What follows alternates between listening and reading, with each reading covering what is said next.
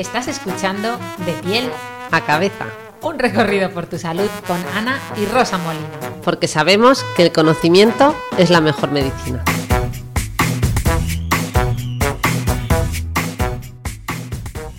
Hola a todos y bienvenidos a un nuevo episodio de De piel a cabeza con Ana y eh, Ana Molina, es decir, conmigo misma, porque hoy estoy sola por un tema familiar, eh, no hemos podido grabar juntas y estoy retransmitiendo aquí desde el eh, diluvio universal, en este puente pasado por agua, por lo menos en Andalucía.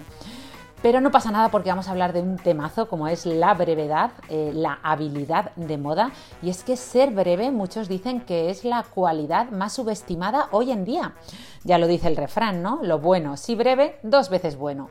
La sabiduría popular sabe mucho de esto y si no, que se lo digan a mi madre, que le he dicho, mamá, por favor, no hagas ruido que voy a grabar un episodio de un podcast y me ha contestado, a ver hija, no sé lo que es eso, pero mm, que sea corto, porque ya sabes que la gente no está para escuchar rollos. Ya has visto que ahora ya solo les gusta ver TikToks de esos. palabras textuales, o sea que lo ha dicho muy bien. Y es que hace poco tuve que preparar una charla sobre comunicación eficaz y en muchas de las fuentes que consulté, justo creo que fue en un podcast, mantenían una conversación dos de, los autores y hablaban de la brevedad y decían algo que mi mente automáticamente eh, captó como un titular y, es algo de lo, en lo que no he podido dejar de pensar en este tiempo, ¿no? Dijeron, brevity is the new skill for CEOs, es decir, la brevedad es la nueva habilidad de los líderes, ¿no? Podríamos traducirlo. Y hablaban mucho, pues, de ese famoso Twitter test o de test de Twitter, eh, que, bueno, que se refería a que, que, debíamos ser capaces de poner en menos de 50 caracteres las ideas que considerásemos importantes, ¿no? Porque eso significa que las entendíamos bien, ¿no? Así que todo esto me dio pie a comenzar a investigar sobre este punto de dolor que tengo yo, que es el tema de la brevedad, porque tiendo a enrollarme muchísimo, a repetir las cosas varias veces, irme por las ramas. Muchas veces gente me dice, Ana, tú es que no tienes filtro, hablas conforme te vienen las cosas a la cabeza. Y eso nunca me ha parecido algo bueno, siempre es algo en lo que he querido trabajar, así que me puse manos a la obra, me puse a buscar y encontré libros, libros, cositas, información sobre este tema. Uno de los que más me llamó la atención fue uno que se llama Smart Brevity, The Power of Saying More with Less. Lo digo en inglés porque aún no está traducido al castellano. Bueno, por no estar, no está ni a la venta. Sale a la venta el 5 de enero de 2023, aún está en preventa. Supongo que va a ser uno de los eh, grandes éxitos del 2023 porque tenía ya casi 400 reviews solo en preventa. Pero bueno, es una guía para comunicar de forma eficaz y eficiente. Eh, perdonad que no os he traducido el título, pero el título sería se podría traducir como brevedad eh, inteligente, el poder de decir más con menos, ¿no? Según sus autores, la brevedad es la habilidad más valorada de esta era digital que estamos viviendo. Son los cofundadores de Axios, eh, Jim Van der Hey, Mike Allen y Roy Swartz, perdonad por la pronunciación, pero bueno, básicamente llevan años trabajando en el sector de la comunicación y los negocios y han escrito este libro un poco porque decían que al final, después de años trabajando en estos sectores, se habían dado cuenta de que a ellos les pagaban por comunicar, básicamente, y que tenían que hacerlo bien. Entonces, toda esa sabiduría que han acumulado con los años, pues nos la cuentan en este libro que ya os aviso, no me he leído, pero sí que me he escuchado un montón de entrevistas que les han hecho en radio y televisión y también eh, me he empezado a leer, porque no he terminado, voy a ser sincera, un libro que se llama Brief, Make a Bigger Impact Saying Less, es decir, breve, cómo hacer, cómo tener un mayor impacto contando menos, ¿no? Eh, o diciendo menos, de Joseph McCormack, eh, que tiene un proyecto que se llama The Brief Lab o el laboratorio de la brevedad, donde, bueno, pues tratan de ayudar a la gente a hacer marketing o hacer, no sé, eh, a desarrollar sus negocios o sus empresas a través de, esta habilidad, ¿no? que es eh, ser breve. Así que sin más dilación voy a, contaros, a contaros lo que he aprendido y vamos a empezar definiendo qué es exactamente la brevedad, ¿no? Porque lo podríamos definir como el uso conciso y exacto de las palabras al escribir o al hablar, es decir, ser preciso y usar las palabras exactas que hacen falta en cada situación. Pues bien, la brevedad es una habilidad muy poderosa, pero muy pocos la dominan. Es decir, no soy la única a la que le cuesta. Esto no es algo fácil para el Homo sapiens, porque normalmente hacemos lo contrario. Vomitamos y vomitamos y vomitamos palabras y palabras sin una estructura clara, pues acerca de cómo nos sentimos, lo que pensamos sobre un tema. Y lo cierto es que cuando hacemos esto, es todo de vomitar. eh, digamos, diarrea, bueno, diarrea lingüística también le podríamos llamar, pues al final lo que estamos es hablando sin un claro propósito, ¿no? Sin una dirección y no le estamos dejando saber a esa persona lo que, lo que queremos decir, ¿no? O el objetivo por que queremos transmitir. A ver, no siempre hay que usar la brevedad, ¿eh? Estamos hablando de situaciones concretas donde usarla nos va a transmitir muchos o nos va a aportar muchos beneficios y donde es importante, pero hay veces que estamos en otros contextos que todos conocéis muy bien donde estás con personas que lo que quieren es justo lo contrario. Escucharte sin prisa, con las pausas que haga falta, eh, que hagan falta a la luz de las velas, ¿no? O que les cuentes tu historia, como, como por ejemplo transmites esta canción, ¿no?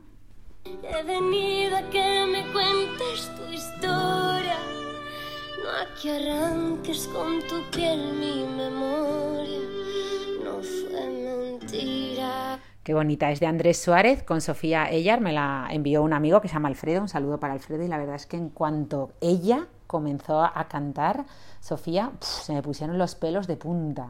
Y es que es verdad, hay veces que, que, la gente mm, lo que quiere es escucharnos, no necesita que seamos breves ni concisos ni nada, todos os podéis imaginar alguna de estas situaciones, pero hay veces que pasa todo lo contrario, ¿no? Hay veces que es como, ostras, ¿qué pesa esta persona, por favor? ¿Qué?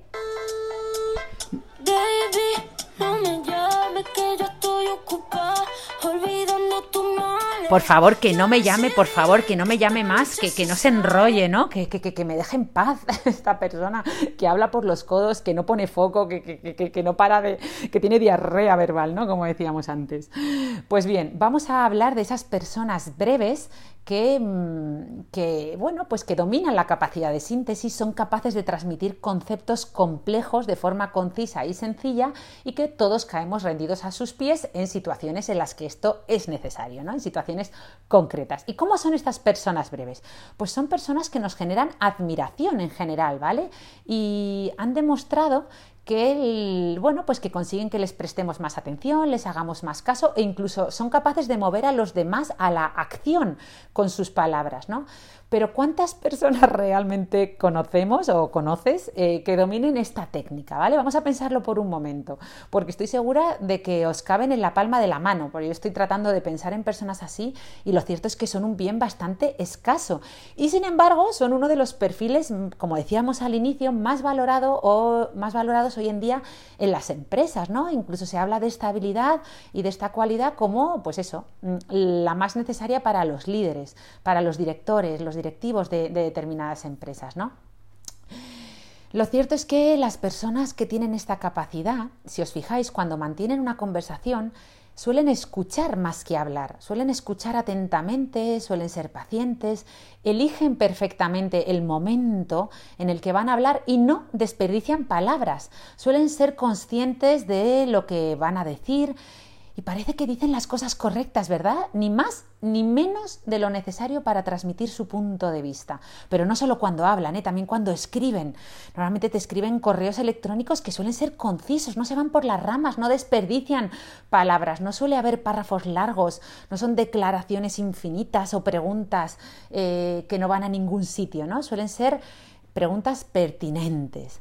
Fíjate, seguro que os viene a la mente a alguna reunión de esas de, no sé, esas reuniones por Zoom, por ejemplo, ¿no? Me está viniendo una en concreto a la mente, con seis, ocho personas, y cuando termina la reunión dices, Dios santo, pero si es que dos de esas personas han acaparado toda la conversación. Además han hablado un montón, no han llegado a ningún punto claro, y sin embargo ha habido una persona que ha intervenido en una o dos ocasiones pero que sus reflexiones han terminado siendo las conclusiones de la reunión o incluso las soluciones a los problemas que se habían planteado en esa reunión, ¿no? Muchas veces pues suelen ser perfiles a lo mejor más mayores eh, o experimentados en el sector, ¿no? que llevan más tiempo en la empresa o en, ese sector del que estamos hablando y que han aprendido a reflexionar en silencio y hablar cuando es más necesario. ¿no? Pero bueno, vamos a tratar de ver por qué la brevedad es una habilidad cada vez más importante, ¿vale? Si os fijáis, vivimos eh, en un mundo con infoobesidad, ¿no? Infoobesity, como dicen los americanos, infoxicación, information overload, sobrecarga de datos, demasiadas palabras, ya sea por correo electrónico, por mensajes de texto, por tweets, por mensajes de Instagram, por podcast, donde sea, estamos bombardeados, ¿no? Cada vez nos cuesta más mantener la atención, vivimos en la economía de la atención. Eh, y de todo esto hablan mucho en los libros, eh, que ya os he hablado de ellos, Deep Work y también en el libro Indistractable. Ya sabéis que estos últimos años estoy haciendo un reto que se llama leer un libro a la semana y dos de los libros que más me marcaron el año pasado fueron estos dos. Por un lado, Deep Work de Cole Newport, que se podría traducir como trabajo profundo, y eh, Indistractable o mm, indistraíble, creo que se podría traducir de Nir Eyal, ¿no? Cómo convertirnos en personas que no se distraen fácilmente. Yo desde que los leí entendí lo difícil que es hacer un trabajo eh, profundo, de calidad, con foco, ¿no? Esos, esos, momentos en los que entras en ese famoso estado de flujo, como, como describe ese psicólogo húngaro de nombre impronunciable, Mihaly Csikszentmihalyi, que yo nunca sé pronunciar el, el apellido, y eso que he leído muchas veces hasta cómo pronunciarlo correctamente, pero bueno, Siendo, intentando volver a lo que os estaba contando, lo cierto es que desde hace un tiempo intento monitorizar las horas que dedico a este trabajo más profundo y fijaos, eh, he observado que son bastante escasas, ¿vale?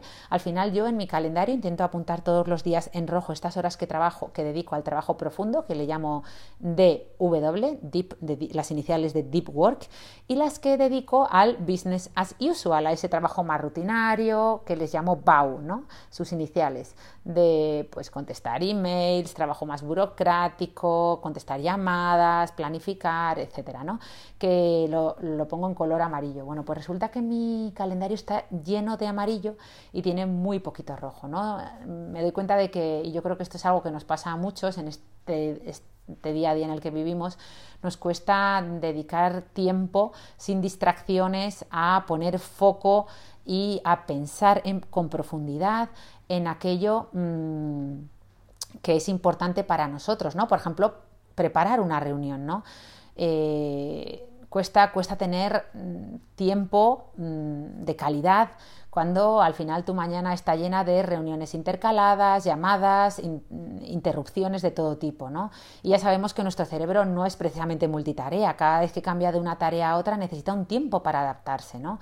Por eso me gustó tanto este libro, Indistractable, porque explica muy bien por qué nos distraemos, qué tipos de distractores existen y cómo podemos, eh, digamos, identificarlos y protegernos mejor para conseguir tiempo de calidad y, y aprender a, ¿cómo diría yo?, a agendar el silencio, ¿vale? Agendar un tiempo de silencio, un tiempo de, de trabajo o de pensamiento profundo todos los días. Porque, mira, os voy a dar tres datos, tres datos generales para contextualizar cómo consumimos contenido hoy en día y para que entendáis que en esta economía, ¿no? en este mercado de la atención en el que nos ha tocado vivir, pues o somos un poco breves o no vamos a lograr captar la atención de los demás. ¿no? Fijaos, revisamos nuestros teléfonos móviles unas 200 veces al día de media y en menos de 17 milisegundos decidimos si lo que estamos consumiendo nos gusta, es decir, va vamos a mantener nuestra atención ahí o no. Es decir, estamos acostumbrados a coger el móvil en busca de una respuesta y obtenerla. Entonces, si vamos a, digamos, tener una interacción con una persona y esa persona no nos va a dar una respuesta tan rápida como a las que desgraciadamente nos estamos acostumbrando, imagínate que vas a una persona eh, y le preguntas por algo y esa persona empieza diciéndote, ah, pues sí, una vez en mi pueblo me dijo mi primo, pues obviamente no va al grano, no pone foco, pues vas a perder la atención, ¿vale? sobre todo cuando estamos en un entorno en el que necesitas que lo sean. Otro dato más de cómo consumimos o cómo se mueve un poco eh, este mundo de ruido en el que vivimos. Sabemos que cuando consumimos un contenido de lectura, por ejemplo, pasamos menos de 30 segundos de promedio leyéndolo. En 30 segundos hemos decidido si nos vamos a quedar ahí o vamos a, cambiar y a leer otra cosa, ¿vale? Eh, al final consumimos contenido de forma mucho más compulsiva, eh, vamos o tendemos a ir hacia formatos, y esto lo estamos eh, viendo todos, cada vez más cortos, de tipo audiovisual, como TikTok, y hasta YouTube ha lanzado esta herramienta que se llama YouTube Shorts para intentar competir con, con, TikTok, con los Reels, ¿no? Porque parece que este tipo de contenido está funcionando muy bien, ¿no? Un contenido muy rápido en el que estamos digamos, expuestos a una información eh, en un tiempo récord mm, y que, decidimos rápidamente si, queremos mantener nuestra atención ahí o queremos eh, probar algo nuevo, ¿no? Este refuerzo intermitente que saben hacer también las redes sociales, ¿no? Pero bueno, al final es importante eh, comunicar de forma eficaz porque, bueno, si esa persona siente que le estamos robando tiempo, pues no nos, va a no nos lo va a dedicar, ¿no? Y, en este mundo en el que estamos viviendo, pues eh, si no nos dedica la atención, pues no nos dedica su tiempo y no nos dedica muchas otras cosas eh, que necesitamos si queremos mm, eh, pues triunfar o, bueno, un montón de, de, cosas más, ¿no? Pero último dato sobre, sobre este entorno en el que nos encontramos para contextualizar antes de contaros más cosas sobre la brevedad. Eh, y es que cuando, cuando intentamos transmitir de forma breve mm, o transmitir con una intención o con un objetivo, vamos a, vamos a ayudar a que la otra persona no, nos entienda mejor. ¿no? Por ejemplo, ¿te imaginas eh, intentar ir a un sitio sin saber hacia, hacia dónde vas? Es decir, sin, activar el GPS, por ejemplo, no, no lo harías, no saldrías de casa y te pondrías a conducir sin, saber a dónde quieres ir, ¿no? Pues, pues eso mismo pasa cuando te pones a hablar sin, sin saber lo que quieres contar, ¿no? Pues sin un objetivo muy claro. Está claro que a nuestro cerebro le gusta lo simple, ¿vale? Por eso este contenido sencillo, rápido de consumir, que, nos genera poca energía, pues nos gusta tanto, ¿no? Y, es contraintuitivo pensar que tengamos que mm, preparar lo que vamos a decir precisamente para, para, decirlo mejor. Pero es que es así. Al final, si os fijáis, gasta, nuestro cerebro gasta menos energía si nos ponemos a hablar sin pensar.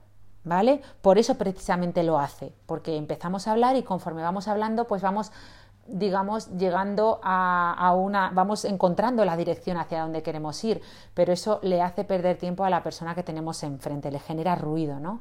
Eh, y es un poquito egoísta para el otro. Por eso es importante tener una dirección clara antes de empezar a hablar. Así que vamos ya con los beneficios de ser breve. Os voy a contar cinco beneficios de ser breve y luego vamos a ver 10 herramientas eh, para mejorar un poco estabilidad para aquellos que, queráis que así sea. ¿no? Primer beneficio de ser breve. Cuando nos callamos, el silencio actúa como una aspiradora. ¿Por qué? Porque la persona que tienes enfrente normalmente automáticamente suele querer saber más sobre lo que estás pensando, ¿vale? El silencio y la escucha es algo muy poderoso para, para, el resto de personas, genera interés, genera automáticamente, mm, no sé, eh, atrae la atención ¿no? de los demás. Yo creo que todos lo hemos vivido, ¿no? Estar en una reunión y esa persona que está tan callada, pues simplemente por el hecho de estar callada te resulta interesante, ¿no? Dice el refrán, even a fool, when is quiet, looks wise. que podríamos traducir hasta el más tonto parece listo cuando está callado, ¿no? Pues bien, eh, esto es así, aunque obviamente pueden no durar mucho, pero, pero, pero oye, eh, puede ser eficaz. ¿Qué más? Punto número dos. Eh, ser breve te permite tener más tiempo para observar y entender mejor a las otras personas, porque obviamente si no estás hablando, estás observando, ¿no? Y no solo estás eh, observando y escuchando lo que dices, también te permite apreciar su comportamiento no verbal y voy más allá, incluso las dinámicas de grupo. Es decir, no solo todo lo que esa persona te está diciendo con su lenguaje no verbal, sino que además te permite ver cuál es la dinámica eh, que se está generando eh, en, ese, en, esa conversación en grupo. ¿no? Punto número tres. Si hablas con una intención y comunicas estratégicamente aquello que quieres, pues... Ryan Reynolds here from Mint Mobile. With the price of just about everything going up during inflation, we thought we'd bring our prices down. So to help us, we brought in a reverse auctioneer, which is apparently a thing. Mint Mobile unlimited premium wireless. Have to get 30, 30, bit to get 30, bit to get 20, 20, 20, bit to get 20, 20, bit to get 15, 15, 15, 15 just 15 bucks a month. So, Give it a try at mintmobile.com/switch. slash $45 up front for 3 months plus taxes and fees. Promo for new customers for limited time. Unlimited more than 40 gigabytes per month slows. Full terms at mintmobile.com. Muchas veces no compartes información redundante que puede actuar en tu contra, ¿no? Eh, al final muchas veces eh, compartimos información de más y esa información de más en determinados contextos pues puede no ser muy productiva, ¿no? Me pasó el otro día con una persona que me, estaba intentando vender una cosa, pero hablaba tanto, tanto y tanto que al final mm, me terminó diciendo mm, cosas de ese producto que yo no necesitaba saber y que terminó haciendo que no las comprara, ¿no? Entonces, si esa persona hubiera medido un poquito mejor sus palabras, probablemente hubiera comprado ese producto, ¿vale?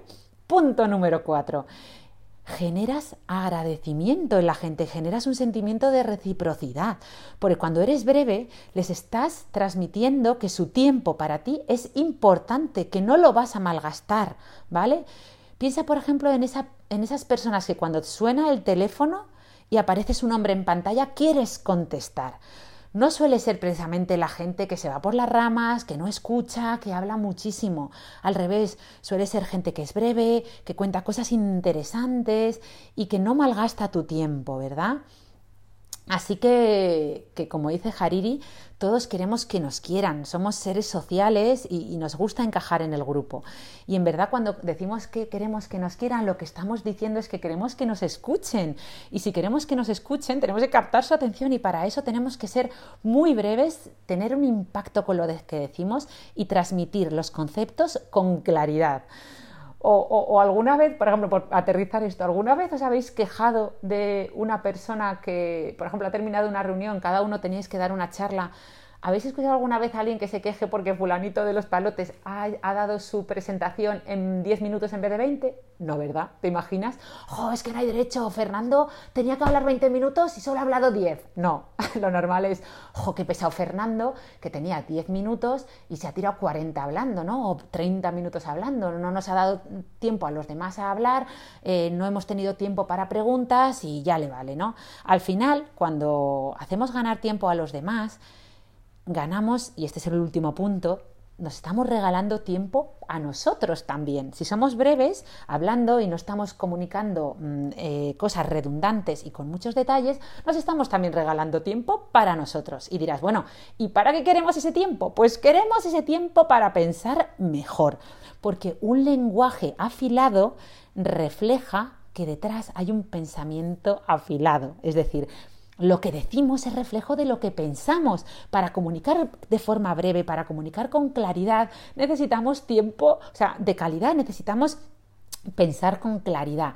Y esto es lo que refleja muy bien el libro de Susan Kane, El poder de la introversión, donde habla de la necesidad de tener tiempo para pensar, tiempo a solas, tiempo de silencio, para ordenar nuestro disco duro, nuestros pensamientos, eh, reestructurar, generar ideas, asociaciones, trabajar en nosotros mismos. Necesitamos dedicarnos tiempo, ¿vale? Y ese tiempo lo podemos dedicar, como decía Kahneman, al sistema, a potenciar el sistema de pensamiento tipo 1 o el sistema sistema de pensamiento tipo 2. Ya sabéis que Kahneman es el autor de pensar eh, lento, pensar rápido, pensar despacio, eh, Think Fast and Slow, y, habla de un poco de estos dos cerebros, ¿no? de estas dos formas de pensamiento. El, sistema de pensamiento tipo 1, que es ese que, se activa de forma espontánea, más errática, cuando por ejemplo salimos a pensar, ¿no? cuando pensamos en movimiento, como, eh, como dice Rosa eh, en su libro, ¿no? una mente con mucho cuerpo, cuando le ponemos piernas al pensamiento,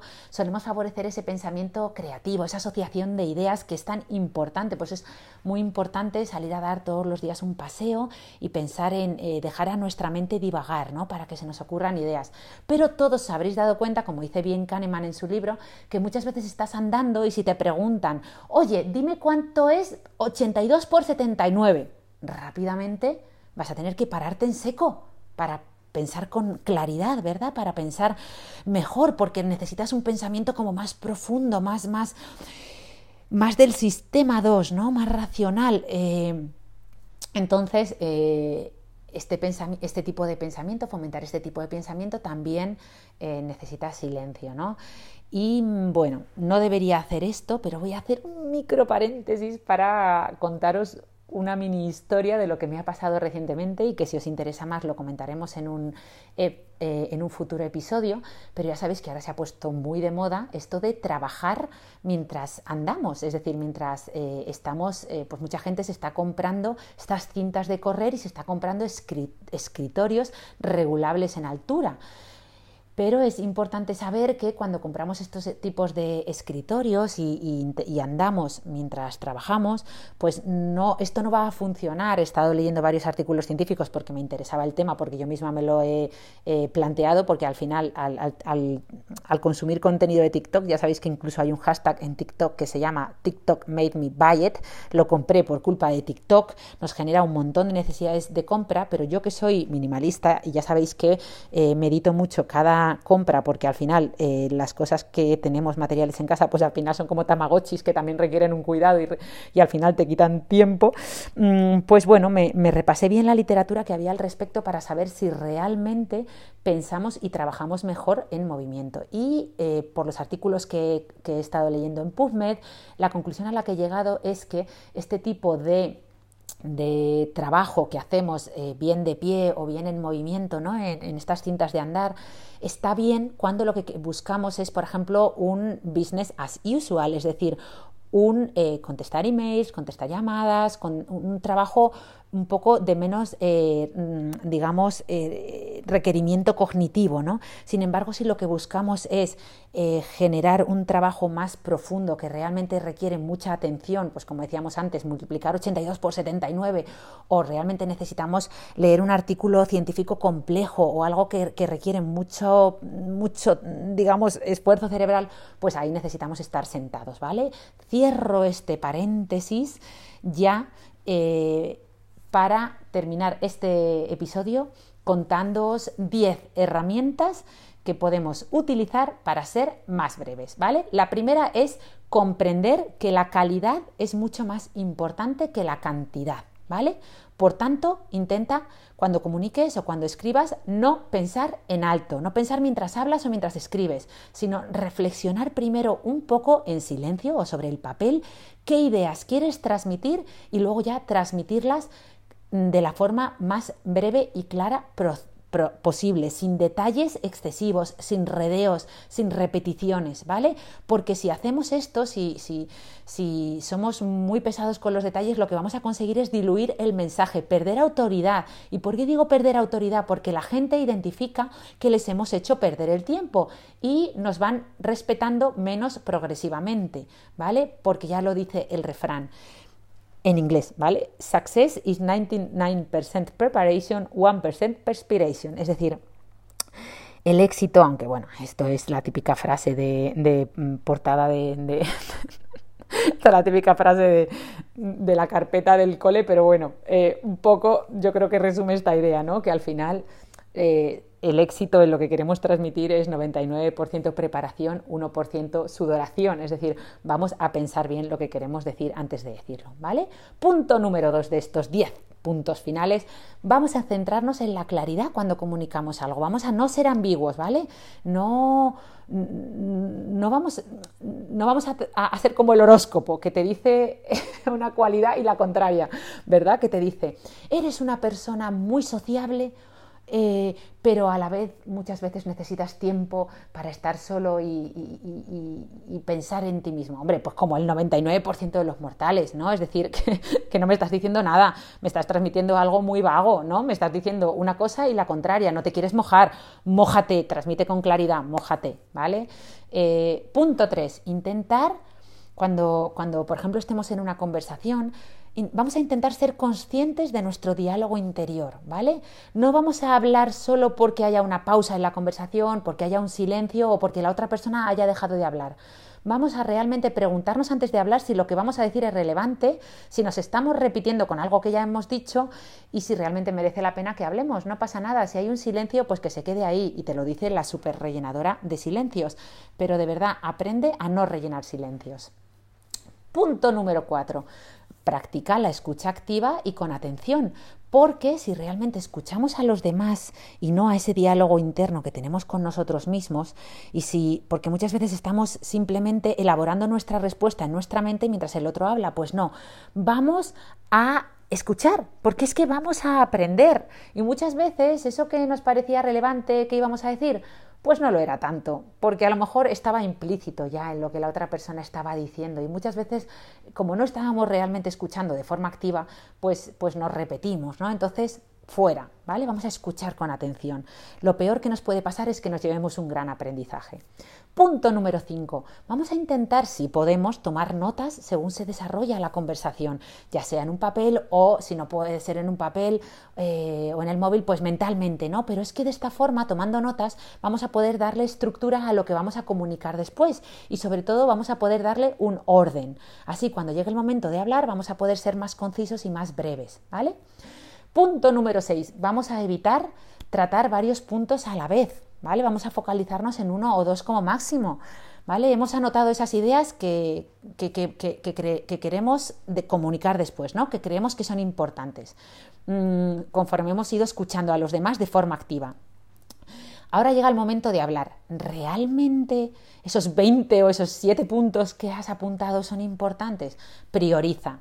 Eh, intenta no decir todos y si eliges decir todos, por lo menos avisa, ¿vale? Avisa que vas a decir un número concreto de ideas, por ejemplo 7, enuméralas, sé conciso y no ocupes mucho tiempo en cada idea, ¿vale?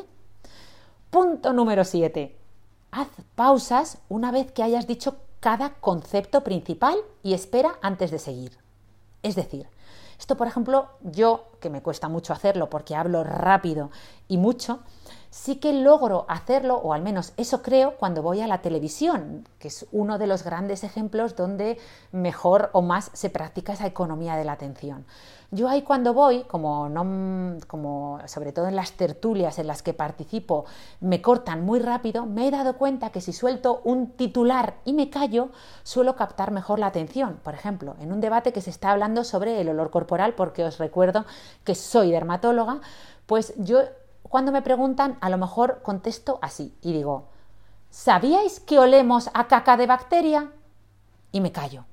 Entonces, automáticamente eh, hay un feedback en esas personas y si realmente ese titular les interesa y no saben lo que quiero decir, me van a preguntar, me van a, pedir que lo desarrolle, ¿vale? O al revés, si he dicho algo que es súper obvio, pues no me van a hacer ni puñetero caso. Pero es importante dar primero un titular. Y ese titular, si haces una pequeña pausa, te va a dar algo de feedback de si realmente interesa o no lo que, lo que vas a contar, ¿vale? Así que punto número 8, no hagas tortura verbal, ¿vale? No, no, no, no, tortures a la gente con, eh, con un lenguaje eh, que no toca, ¿vale? Es de sentido común usar un lenguaje común. Primero asegúrate de que todo el mundo te entiende, como dicen los americanos, write and speak like a human, ¿vale? como un humano. Eh, la gente quiere autenticidad.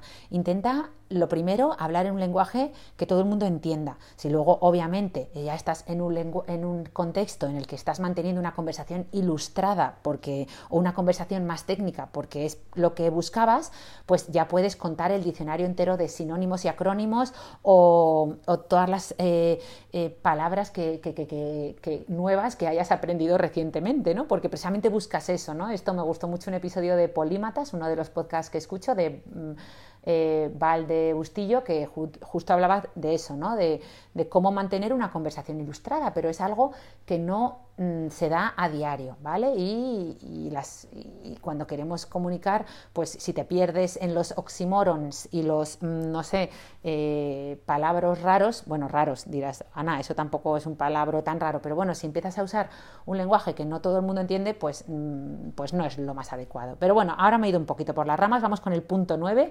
editar, editar, editar y volver a editar eh, los textos de los mensajes o los correos electrónicos que vayas a mandar, ¿vale?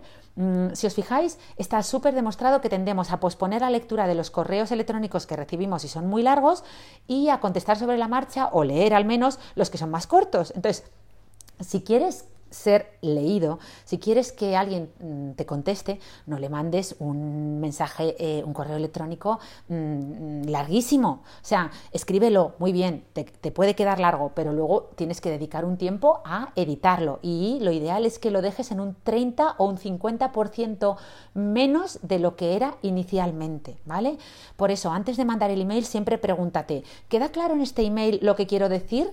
Eh, cuándo y cómo lo quiero, tiene un título y unos objetivos claros, porque normalmente cuando recibimos un email muy muy largo, sinceramente, lo que transmitimos al otro es que no nos importa su tiempo y que somos un poquito vagos porque no hemos querido perder tiempo en estructurarlo y en eh, editarlo, ¿vale?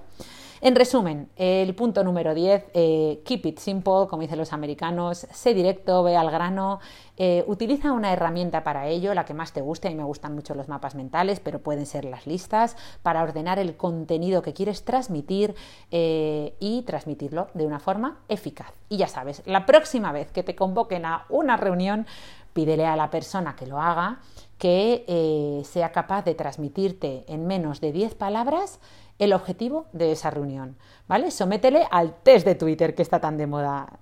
Mm, que te, que, te diga qué es lo que espera de ti o qué se espera, o sea, cuál es el objetivo de esa reunión en menos de 50 caracteres, a ver si es capaz, porque muchas veces si no es capaz de ser breve y explicarlo con claridad, a lo mejor es que esa reunión eh, no está muy clara para qué se va a llevar a cabo, ¿no? Así que, que ya sabéis, tenemos que espabilar. Espero que este episodio os haya sido de utilidad. Ya sabéis que estamos viviendo esta era de los llamados neogeneralistas, esos nuevos profesionales del futuro que tienen conocimientos especializados en alguna disciplina. Ya sabéis que ahora se habla mucho de la geometría del talento, es decir, podemos tener un talento en forma de T o en forma de M o en forma de peine, es decir, tener mm, conocimientos especializados de algunas disciplinas, pero aquello que une, por ejemplo, el palito de arriba de la T o lo que une los palitos eh, verticales de la M o, o lo que une las púas del peine, pues son esas, esas mm, habilidades, esas famosas habilidades blandas o soft skills, esas, eh, eh, habilidades que nos permiten en teoría ser mejores profesionales, ¿no? Eh, y una de ellas, y una de las más requeridas hoy en día, es la comunicación, la comunicación eficaz. Y dentro de esa comunicación eficaz, pues si aprendemos a trabajar esta brevedad, estos ser breves, pues vamos a ser mejores comunicadores y mejores en, muchas cosas, ¿no? Así que ya sabes, la mejor forma de, digamos, aprender algo esto lo dice mucho Héctor Ruiz en su libro Cómo aprendemos, que os lo recomiendo encarecidamente. La mejor forma de aprender algo es contándolo. Yo siempre he dicho que enseñar es aprender dos veces, como dice el refrán. Yo, aunque no lo creáis, porque estamos a puntito de llegar a los 37 eh, minutos de episodio, he leído muchísimo sobre brevedad para tratar de contarlo en aproximadamente 30-40 minutos. Y gracias a eso es, yo creo que son conceptos que voy a fijar en la mente, ¿vale? Porque al final lo que nos cuenta Héctor Ruiz en su libro Cómo aprendemos es que mm, la mejor forma de aprender algo es contándolo a los demás, ¿vale? Evocando esos conocimientos. Si nosotros nos dedicamos a consumir, por ejemplo, leer muchos libros, pero no intentamos e, evocar, ¿no? O contar a otros eso que hemos aprendido en esos libros, pues al final es una forma más de entretenimiento, no estamos ayudando a que esos conceptos se queden en, nuestra mente, ¿no? Por eso es muy importante intentar reflexionar, encontrar tiempo para pensar sobre esos conceptos y ver cómo los podemos transmitir de la forma más eficaz, que es lo que yo he tratado de hacer en este episodio, creáis o no. Así que espero que lo haya conseguido. Ya sabéis que estoy abierta a todo tipo de feedback, bueno y malo. Lo que me importa es conocer eh, vuestra opinión, si os gustan este tipo de episodios, si he logrado o no ser breve, si me he pasado un poco de rollera o no, pero bueno, todo lo que penséis, por favor, contádnoslo en los comentarios del podcast. Si os ha, si os ha gustado el episodio, dadnos alguna estrellita que ya sabéis que nos ayuda a crecer. Eh, si pensáis que tenemos que ser aún más breves, pues de verdad que seguiremos trabajando en ello. Eh, y lo contrario, si necesitáis eh, más tiempo, pues oye, nos enrollaremos más. Pero nada, que espero que disfrutéis mucho del puente. Un abrazo gigante a todos. Gracias, gracias, gracias por tanto cariño, por tanta confianza y, nos escuchamos el próximo viernes. Un abrazo.